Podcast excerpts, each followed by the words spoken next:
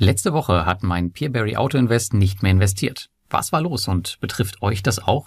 Über das und vier weitere Dinge sprechen wir in den heutigen Peer-to-Peer-Kredite-News. Darunter den Erhalt der IBF-Lizenz von Wire Invest, den Ländermarket-Geschäftsbericht, Kneipenwissen von Robocash und zwei neue Kryptowährungen auf Bison. Viel Spaß!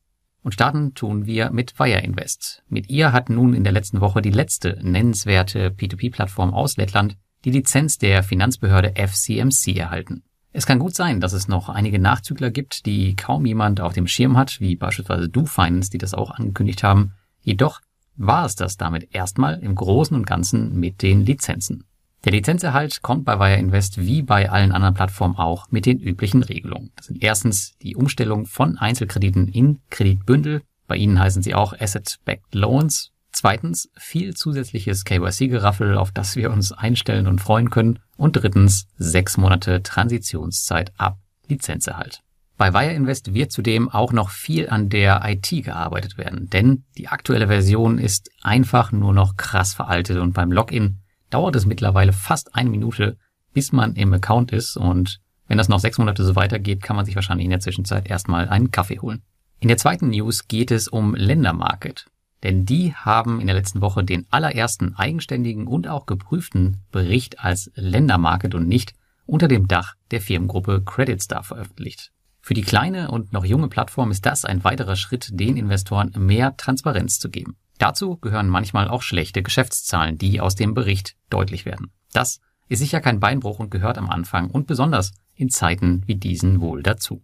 Recht spannend zu lesen fand ich, dass sie bereits schon jetzt über 6000 Investoren einsammeln konnten. Das ist für den Start durchaus eine stattliche Anzahl an Investoren, wofür andere deutlich, deutlich länger gebraucht haben.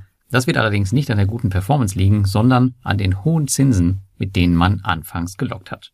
Die News Nummer drei: Was hinter dem Analytical Center von Robocash steckt, habe ich in Russland vor kurzem selbst sehen dürfen. Durchaus erinnerungswürdige Menschen wälzen hier den ganzen Tag Zahlen. Sie analysieren dabei Tatsachen, die wichtig für die Robocash Group sind. Aber manchmal kommen auch solche Dinge wie heute dabei raus, nämlich das P2P-Kneipenwissen, so nenne ich es zumindest, mit dem ihr beim nächsten Stammtisch auf jeden Fall angehen könnt.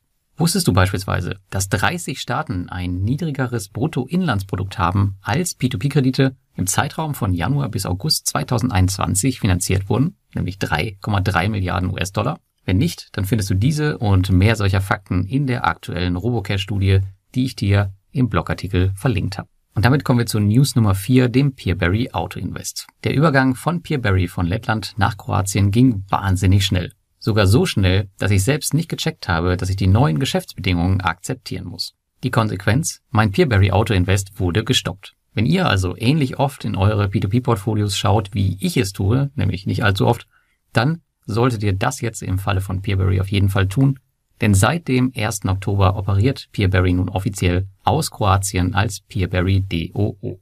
Wenn ihr die neuen Bedingungen also noch nicht akzeptiert habt, dann bekommt ihr eine Meldung, wenn ihr euch einloggt, die euch daran erinnert, die Bedingungen zu akzeptieren. In dem Fall ist der Autoinvest aber deaktiviert, das heißt auch diesen müsst ihr danach manuell wieder aktivieren.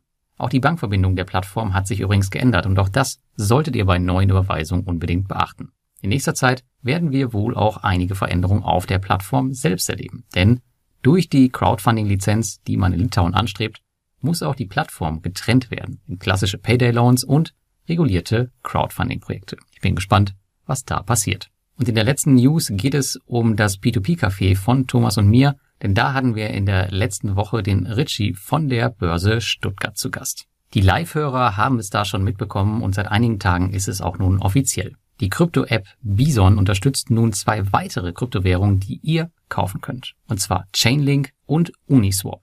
Über die Anwendungsfälle beider Coins hat Richie uns ausführlich aufgeklärt und wenn das interessant für euch ist, schaltet unbedingt beim nächsten B2P-Café ein, was wohl am Freitag erscheinen wird. Ansonsten ist es wie immer ganz einfach, klicken, kaufen, fertig und das Ganze auch noch aus Deutschland. Und genau deswegen ist Bison bei der Community auch nach wie vor beliebt und auch ich klicke und kaufe ab und an dort, wenn es mal wieder nötig ist. Momentan gibt's auch immer noch die 15 Euro Startbonus für nur 50 Euro Investment. Das ist schon ziemlich attraktiv. Das war's für die heutigen News und wir hören uns bei den P2P-Kredite-News erst in drei Wochen wieder, denn die nächsten zwei Wochen pausiert das Format. Bis dahin eine fröhliche Rendite.